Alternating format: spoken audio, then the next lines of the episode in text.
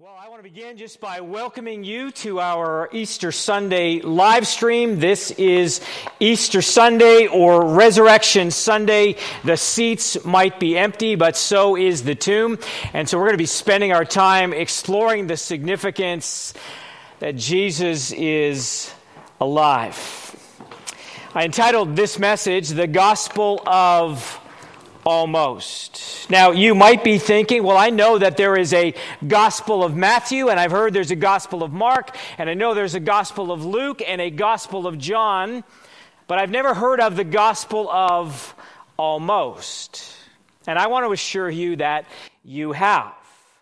So let me explain what I mean by the Gospel of almost. You know, one of the TV shows that I enjoyed watching when I was a kid, uh, was a show called Get Smart.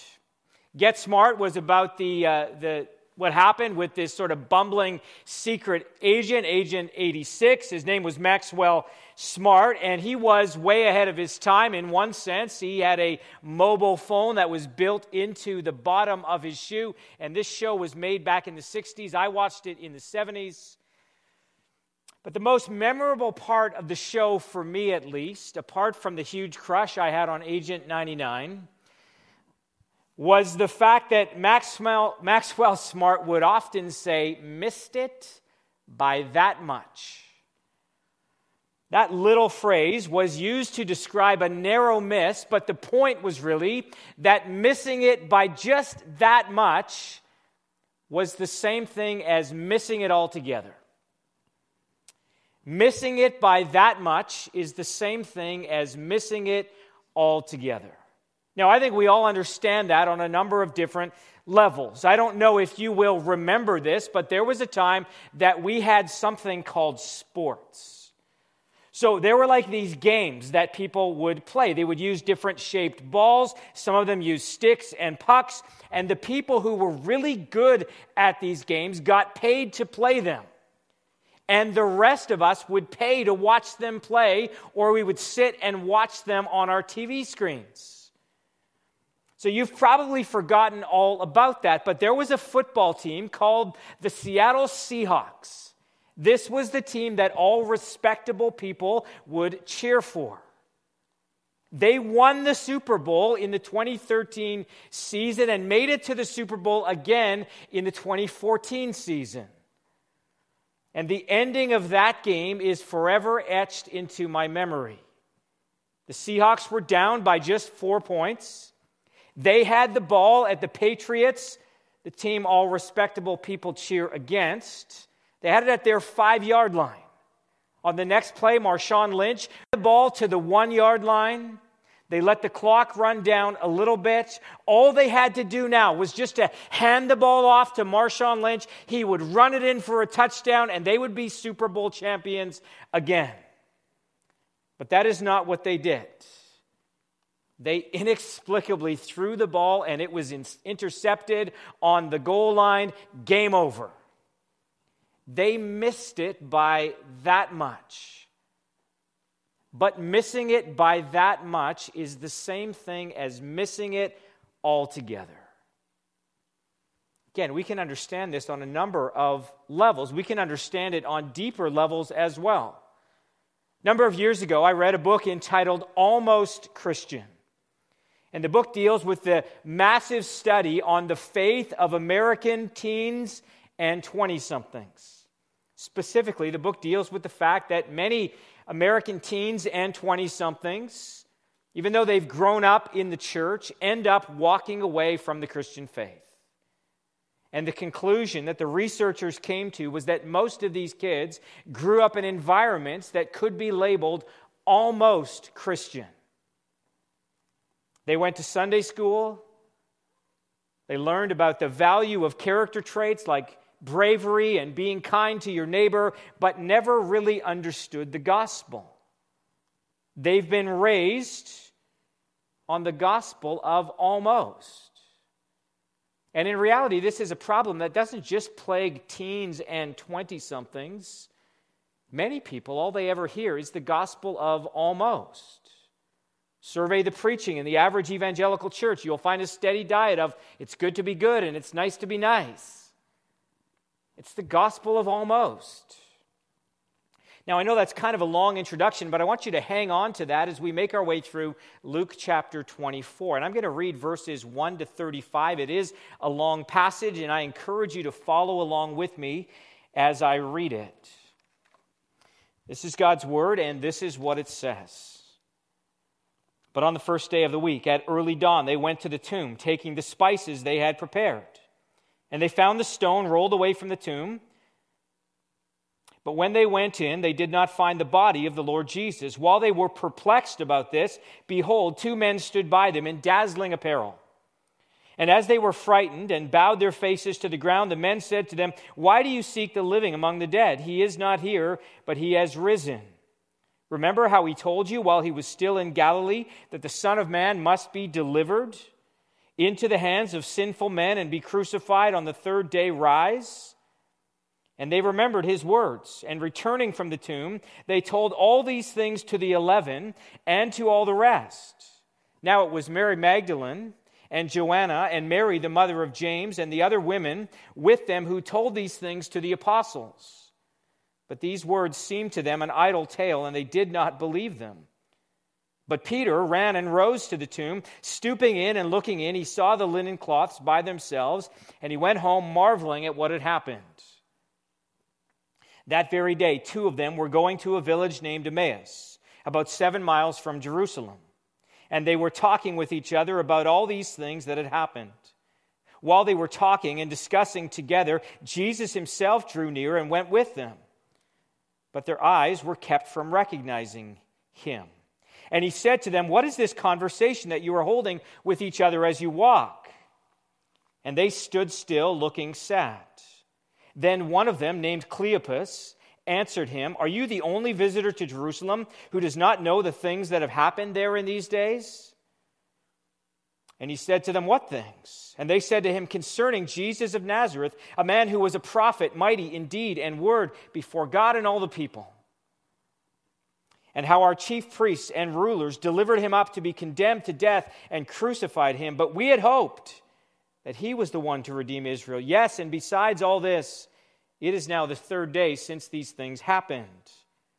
Moreover, some women of our company amazed us. They were at the tomb early in the morning, and when they did not find his body, they came back saying that they had even seen a vision of angels who said that he was alive. Some of those who were with them went or with us went to the tomb and found it just as the woman had said, but him they did not see.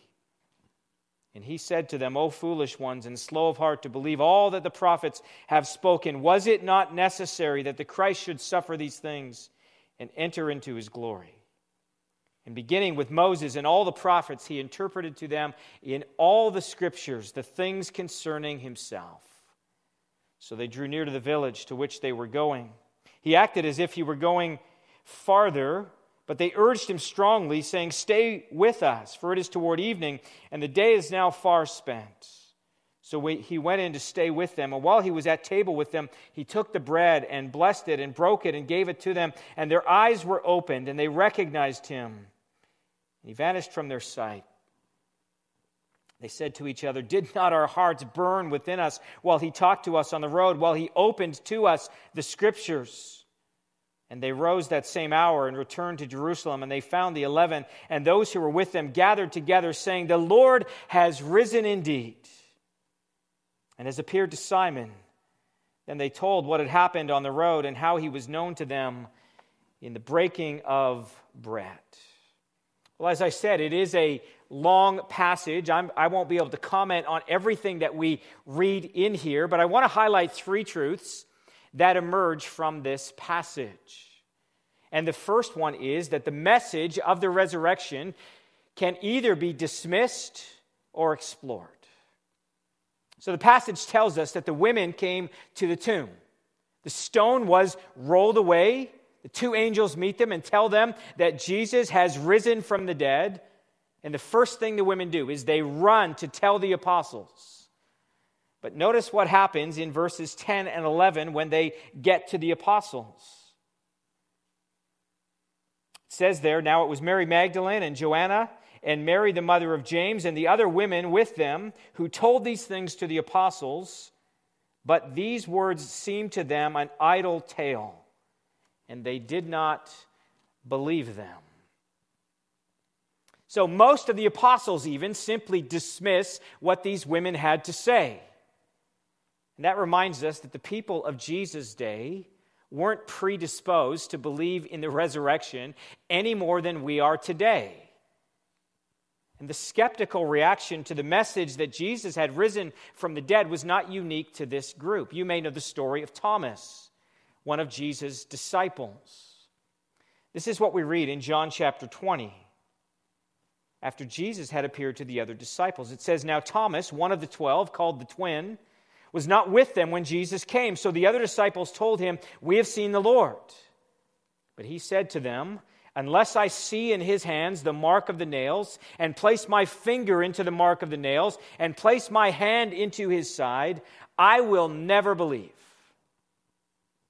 Thomas is sometimes referred to as doubting Thomas. But really, his reaction is quite natural. It's probably the reaction I would have had. And we shouldn't be surprised when people respond in this way. I think it's also a reminder that there is hope for those who initially start out as skeptics, because Thomas eventually had an encounter with the risen Jesus and believed. In more recent history, there was the reaction of another doubting Thomas, Thomas Jefferson. Thomas Jefferson was the third president of the United States. If you visit Washington, D.C. today and you go to the Smithsonian, you will find what is known as the original Jefferson Bible. It's in the National Museum of American History. And what makes the Jefferson Bible unique is that Thomas, Thomas Jefferson went through the four Gospels and used a razor blade to cut out all of the miraculous stories about Jesus, including the resurrection. Jefferson liked the teaching of Jesus, he liked the ethics of Jesus, but he could not bring himself to accept the miracles of Jesus. He believed in the gospel of almost. Now, we might not go as far as Thomas Jefferson did and literally take our scissors to the pages of the Bible, but there is likewise a danger for us in settling for the gospel of almost we take what we like. Well, we like the Sermon on the Mount and what Jesus says there. We like the golden rule. We like the way that Jesus interacted and prayed with children. But we prefer a gospel without all this talk about crucifixion and resurrection. We can simply dismiss the resurrection. But there's another way we can respond to the message that Jesus is risen. I said earlier that the message of the resurrection can either be dismissed or explored. And Peter was there when the women came and told of this news that Jesus had risen from the dead. And he would have had just as much reason to dismiss everything they said as the others did. But unlike the rest of them, he decided to investigate their claims. Look at verse 12. It says, But Peter rose and ran to the tomb, stooping and looking in. He saw the linen cloths by themselves, and he went home marveling at what had happened. See, it's one thing to simply dismiss the resurrection as a myth, but it's quite another to examine or explore the evidence. Now, if this is an area where you struggle to believe, let me ask you have you examined the evidence? It's interesting that it is, in fact, an examination of the evidence for the resurrection of Jesus that has led many skeptics to place their faith in Jesus. Frank Morison was a journalist who set out to write a book disproving the historicity of the Gospels, but he ended up writing a book entitled Who Moved the Stone? And the book is an account of how his investigation into the evidence for Jesus' resurrection led him to faith in Christ. Same thing happened to Lee Strobel, a former journalist with the Chicago Tribune. As a self professed atheist, he set out to disprove the Christian faith, but ended up finding the evidence for the resurrection overwhelming. And you can read his story in his book, The Case for Christ. J. Warner Wallace is a former high profile homicide detective. He became a Christian at the age of 35 after taking his investigative skills and applying them to the gospel accounts to see if they stood up to scrutiny. And you can read his story in a book called Cold Case Christianity. The point is that we can either dismiss the resurrection as just an idle tale or we can explore it. So, what about you? Have you considered the evidence? You might wonder, well, what evidence is there? Let me just point you quickly in the direction of three strands of evidence. Firstly, have you considered the eyewitnesses? It's interesting that the first witnesses of Jesus' resurrection were women. Now, in the first century, the testimony of women was not even considered admissible in a court of law.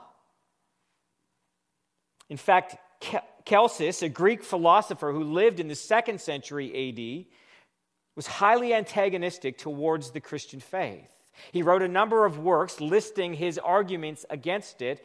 And one of the arguments that he believed most telling against Christianity went like this Christianity can't be true because the written accounts of the resurrection are based on the testimony of women. And we all know that women are hysterical. It's not the place to say amen, guys. But in reality, the opposite is actually true. The fact that the Gospels identify these women as the first witnesses of Jesus' resurrection actually lends credibility to their authenticity. If you were making this up and you wanted to add credibility to the story, you would not choose women as your first eyewitnesses. But these women were not the only eyewitnesses. The book of Acts records the birth of the church, and it contains fragments of some of the earliest Christian sermons. And the theme of eyewitnesses is prominent, prominent in many of them. Acts chapter 5, Peter says this The God of our fathers raised Jesus, whom you killed by hanging him on a tree. God exalted him at his right hand as leader and savior to give repentance to Israel and forgiveness of sins, and we are witnesses of these things. And so is the Holy Spirit, whom God has given to those who obey him. In Acts chapter 10, Peter says this and we are witnesses of all that he did, both in the country of the Jews and in Jerusalem. They put him to death by hanging him on a tree, but God raised him on the third day and made him to appear, not to all the people, but to us who had been chosen by God as witnesses, who ate and drank with him after he rose from the dead. And then later in the first century, the Apostle Paul said this He said, For I delivered to you as of first importance what I also received that Christ died for our sins in accordance with the Scriptures, that he was buried, that he was raised on the third day in accordance with the Scriptures, and that he appeared to Cephas, that's Peter, then to the twelve. Then he appeared to more than 500 brothers at one time, most of whom are still alive, though some have fallen asleep. Then he appeared to James, then to all the apostles. Last of all, as to one untimely born, he appeared also to me. And Paul's point at the time was that the resurrection of Jesus was a historical fact. And if you wanted to verify it, you could talk to any one of the more than 500 witnesses. Now, the fact that those witnesses are all dead now doesn't negate the testimony that they gave while they were living. So, have you considered the eyewitnesses? And secondly, have you considered the empty tomb? This is what the women encountered when they went to anoint the body of Jesus. This is what Peter encountered when he went to investigate. Now, it could be argued, and it has been argued by some, that maybe the disciples took the body. They came and stole it by night. This was, in fact, one of the earliest defenses used by the authorities. Matthew 28, it says, While they were going, behold, some of the guard went into the city and told the chief priests all that had taken place.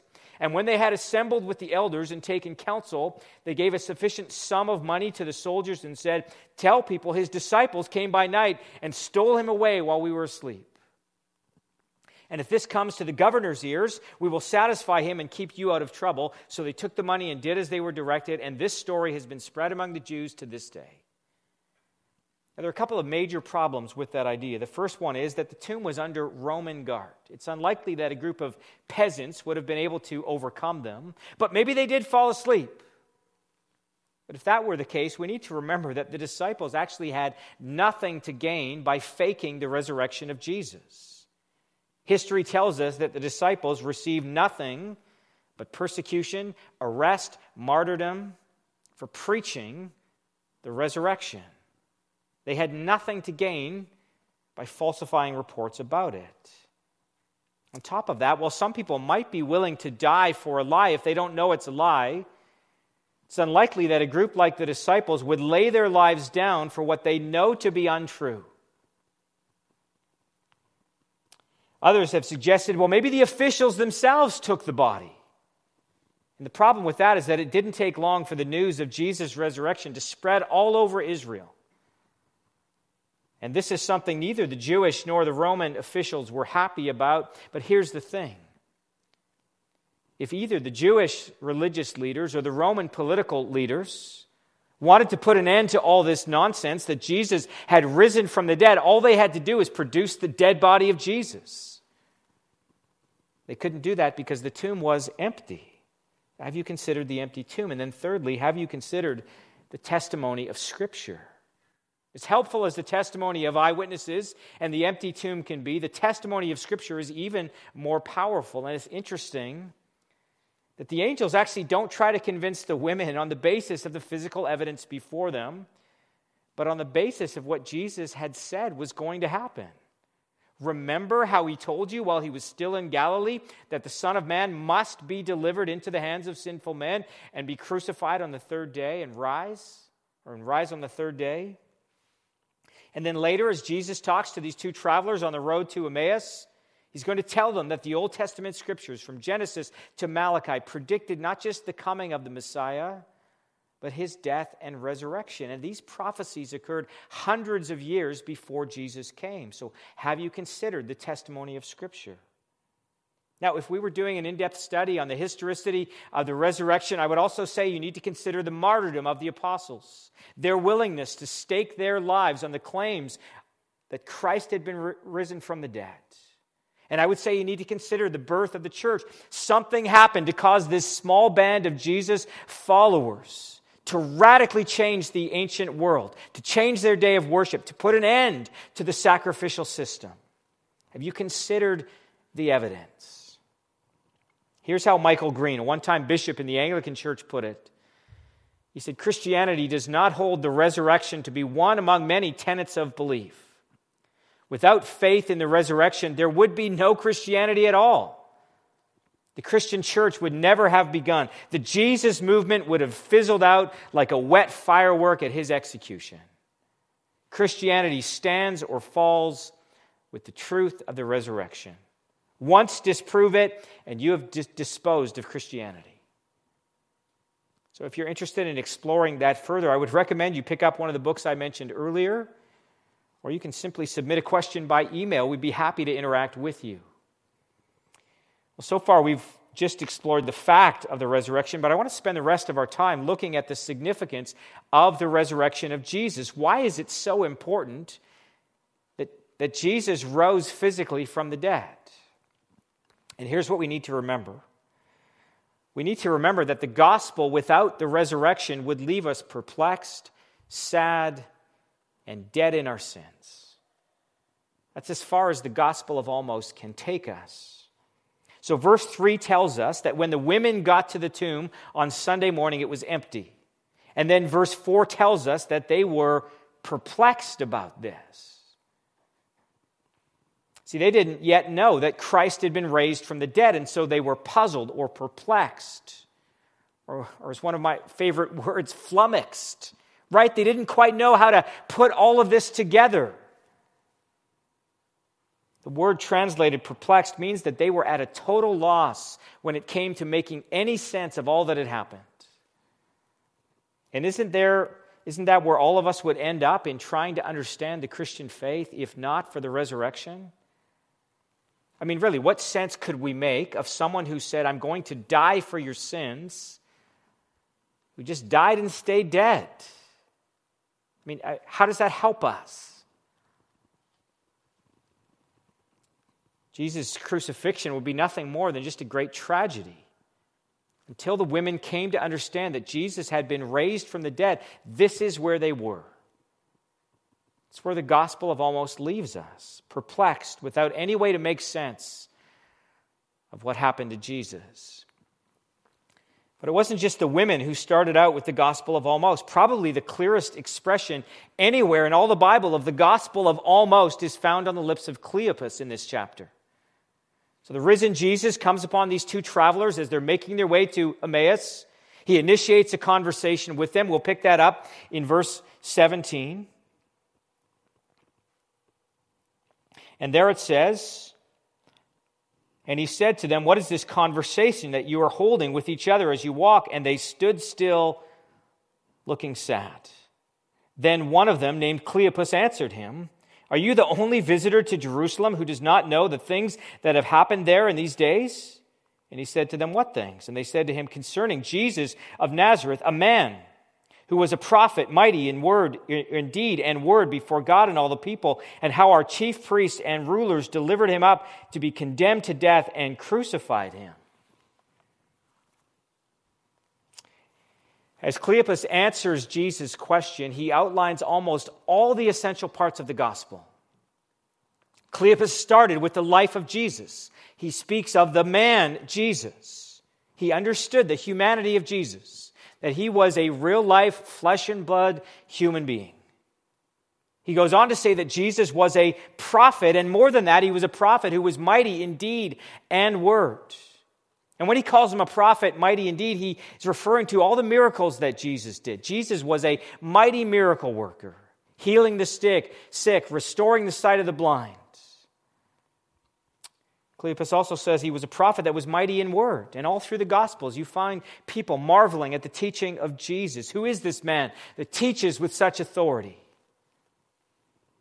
Cleopas started with the life of Jesus, but then he moved on to talk about the death of Jesus. He tells the stranger how Jesus died a horrific death by crucifixion as an innocent man. He understood Jesus had done nothing to deserve death, that the charges against him were trumped up by the religious leaders of the day.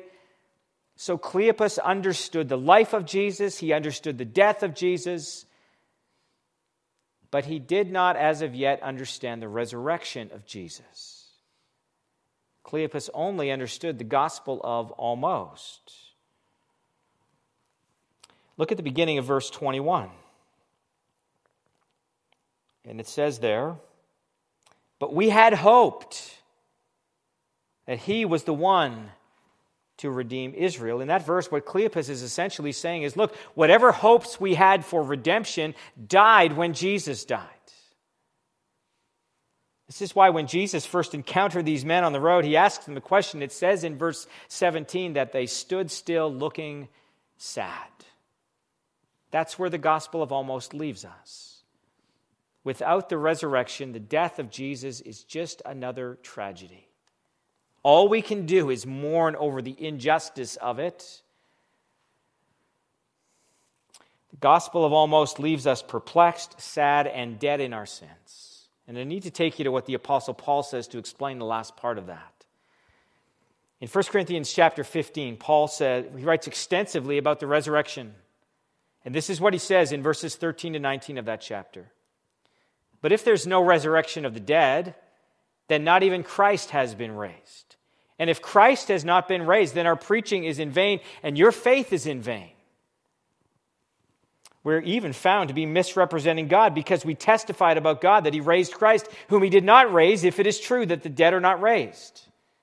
For if the dead are not raised, not even Christ has been raised. And if Christ has not been raised, your faith is futile and you are still in your sin then those who have fallen asleep in Christ have perished. If in Christ we have hope in this life only, we are of all people most to be pitied.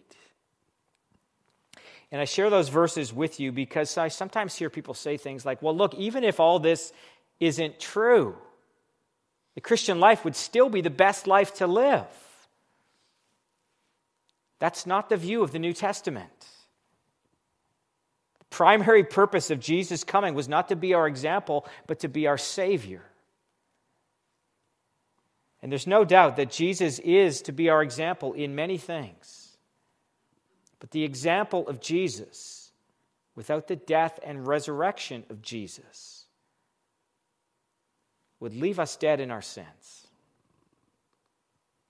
Paul says that if our only hope as Christians is in this life, we're to be pitied above all people.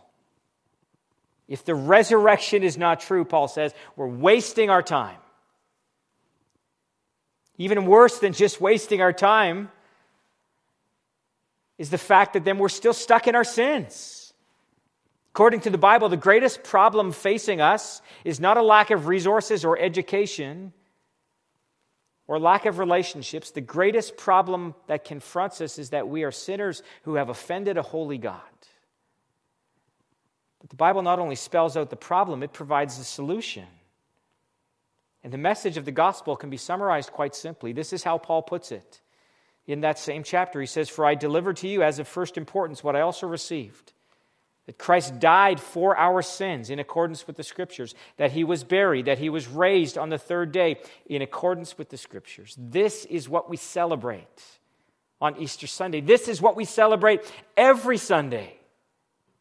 If we are in Christ, it means that we are dead to sin and we are now alive in Christ. Let me just say one final thing about the resurrection. And that is that it's the resurrection, or the resurrection is what makes the gospel the gospel. Now, we know that the word gospel simply means good news. And it's the resurrection that's the best news of all. And you can see the transformation this good news produced in the lives of the disciples. Listen again to the closing verses, verses 32 to 35, where it says, When he was at table with them, he took the bread and blessed it and broke it and gave it to them. And then their eyes were opened, and they recognized him. And he vanished from their sight. Then they said to each other, Did not our hearts burn within us while he talked to us on the road, while he opened the scriptures. And they rose that same hour and returned to Jerusalem. And they found the eleven and those who were with them gathered together, saying, The Lord has risen indeed. And he has appeared to Simon. Then they told what had happened on the road and how he was known to them in the breaking of bread. So they moved from this confused, sad bunch at the start to those whose hearts are burning and who cannot wait to tell others the good news that Jesus is alive. Now, I think we understand on a certain level that the resurrection is what makes the gospel the gospel. But even for us, I think there's a danger of failing to live in the light of the resurrection. We sometimes forget that the resurrection of Jesus has massive implications for both our present and our future. You know, the hope of resurrection is actually woven into thousands of different stories. One of the grittier versions is the 1994 movie The Shawshank Redemption. The movie's protagonist is Andy Dufresne. He is unjustly arrested, tried, beaten, condemned, and thrown into prison. He's routinely persecuted by the warden of the prison, a Pharisaical hypocrite who hands him a Bible and tells him, Salvation lies within. And the warden was right in a sense more than he knew because Andy actually takes that Bible, he cuts open a little compartment within the Bible, and that's where he hides the small hammer that he uses to chip his way to freedom. And the little cutout begins, by the way, on the first page of Exodus, the story of God liberating his people from captivity.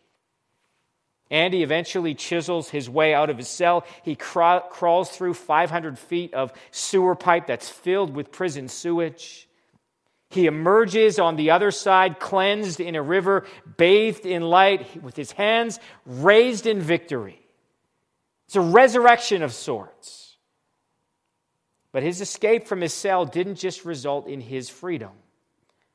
The moment his empty cell was discovered, also signaled the end of the prison warden's tyranny.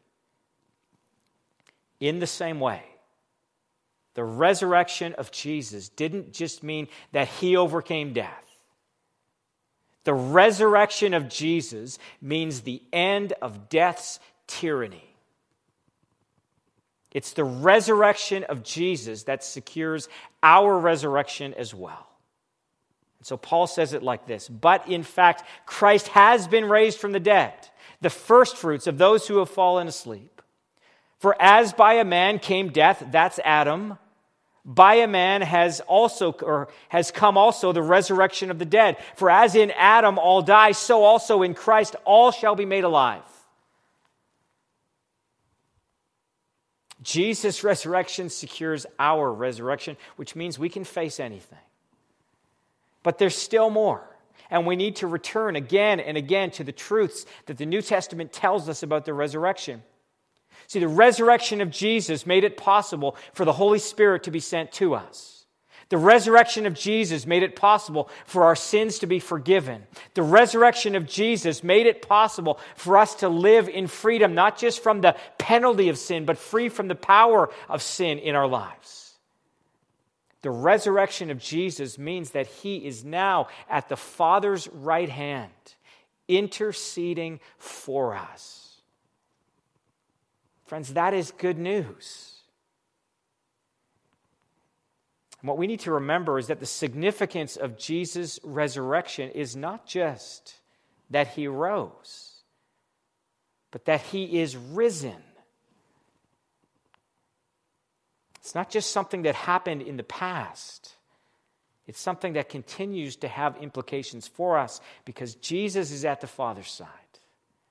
Now, it's our tradition, and we did it again this morning, to begin Easter Sunday by saying, He is risen. And then having you all respond by saying, He is risen indeed. Now, I know this is an odd way to do it because you're in your living rooms and I'm here, but I think this would be a good way for us to end this message as well. He is risen. He is risen Let's pray. Father, we want to thank you for the hope that is ours because of Jesus' resurrection. We thank you that death could not hold him, the grave could not keep him. He is alive forevermore, and because he is alive, Lord, we too are made alive in him. God, we pray that our lives would be lived under the truth of that reality, that we would go about our days not as those who are fearful of death's tyranny and death's hold, but we would know that our lives are in your hand and that our future is secure in your presence. We pray this in Jesus' name. Amen.